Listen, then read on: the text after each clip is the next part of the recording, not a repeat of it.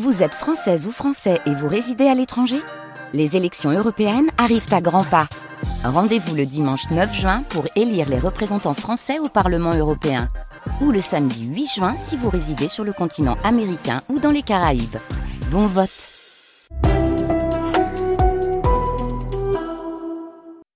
Arnaque, crime et putaclic, Quibi, Veni, Vidi, Fini. Sur le papier, Quibi c'est une application masterclass, un long boulevard euh, où les feux sont toujours au vert. Un succès obligatoire et pour plusieurs raisons. Comme Netflix, qui mélange Internet et Flix, qui veut dire film, Quibi est la contraction de deux mots, quick et bite qui ne veut pas dire petit sexe, mais petite bouchée. Parce que ce n'est que du contenu court, des films, des docus et des séries découpées en épisodes de 3 à 10 minutes, grand max. Quibi, c'est le divertissement du futur, conçu pour ceux qui consomment leur contenu sur téléphone, dans le train, le métro, le bus, avant de faire la queue chez Starbucks. Quibi, c'est une prouesse technologique. On peut tout regarder sur son téléphone, à l'horizontale mais aussi à la verticale, sans que l'image ne se bloque, se déforme. Au contraire, on peut même y avoir un intérêt dans l'histoire et dans le scénario grâce à la technologie du tourniquet dynamique. Quibi n'est pas là pour proposer des vidéos basse qualité, mais la crème de la crème, avec des productions de Reese Witherspoon, Jennifer Lopez, LeBron James et même Steven Spielberg. Et c'est fondé par l'aristocratie du divertissement et de l'Internet mondial, formé dans une petite boîte, Disney. Meg Whitman, l'une des plus grosses fortunes de Californie, qui pendant dix ans a connu le succès en tant que patronne d'eBay. Et Jeffrey Katzenberg, qui après Mickey a fondé DreamWorks avec Spielberg. Et comme ça, pêle-mêle, il a produit Aladdin, Shrek, Kung Fu Panda, Le Roi Lion.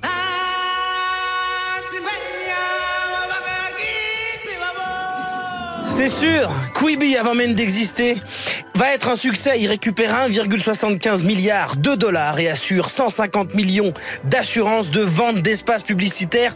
Et ils en foutent partout de l'argent. Ils produisent 50, j'ai bien dit 50 shows de la télé-réalité au documentaire, des séries, des films avec des budgets de blockbusters pouvant aller certaines fois jusqu'à 100 000 dollars la minute avec un abonnement proposé à 5 dollars avec de la pub ou à 7 dollars 50 en premium. Le meilleur de la production mondiale sur son téléphone, au même tarot qu'un menu tacos, frites, boissons, supplément, bourse, un chef. C'est pas une appli de streaming, ça. Ça, c'est quoi? Ça, c'est ma fusée, enculé de ta mère. Le 6 avril 2020, la nouvelle fusée du streaming est lancée. 2 millions de téléchargements en quelques jours. Il n'y a qu'une issue. Vers l'infini et au-delà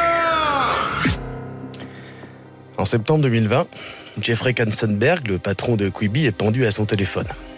Il appelle tout son répertoire. Allô Apple? Allô Disney? Allô Google? Vous n'avez pas envie de me racheter euh, Quibi, s'il vous plaît? Alors, il leur demande ça, pas parce que ça cartonne, mais parce que c'est un crash industriel. Nul, nul, nul Nul Voilà Un mois plus tard, Quibi est mort et enterré. Et les vidéos sont vendues pour deux chaussettes et une crotte de nez à Roku, le service de VOD euh, que tu peux retrouver dans le trou de balle du menu de la télé connectée. Quelle humiliation Nous sommes humiliés Mais en réalité, c'était à prévoir. En reprenant toutes les raisons citées juste avant pour dire que ça allait forcément être une masterclass, on se rend compte que Quibi était en réalité voué à l'échec.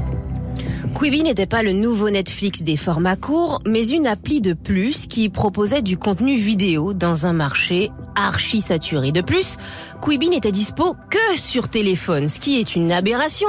Si on aime un épisode de 10 minutes dans le bus, on veut regarder la suite le soir sur sa télé, en prenant son téléphone et en parler à ses amis. Mais on ne peut pas, puisqu'on est coincé sur Quibi. Et c'était pas non plus le futur. Bon, pas de bol quand tu fais tout ton marketing sur une consommation nomade de gens qui bougent tout le temps.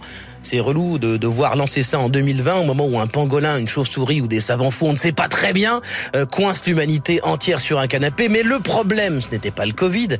Les formats courts et payants, c'est un fantasme de vieux. Des vieux briscards de la télé cupide.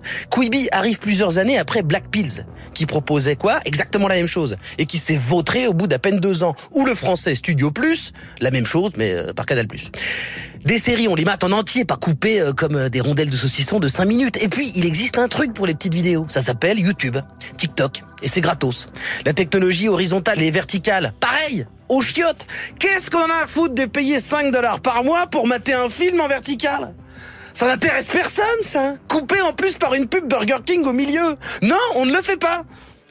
Et puis, Quibi interdit de faire des captures d'écran. On ne peut donc pas partager sur les réseaux, faire des mèmes, de la pub et du buzz réel gratuit, quoi. Un petit peu avant Quibi, il y a eu Disney+, avec la série de Mandalorian, que tout le monde a vu passer. Pourquoi? Parce que Twitter et les autres réseaux étaient inondés d'un truc, les screenshots avec Baby Yoda. Sans ça, la série marche pas, on n'arrive même pas à dire Mandalorian.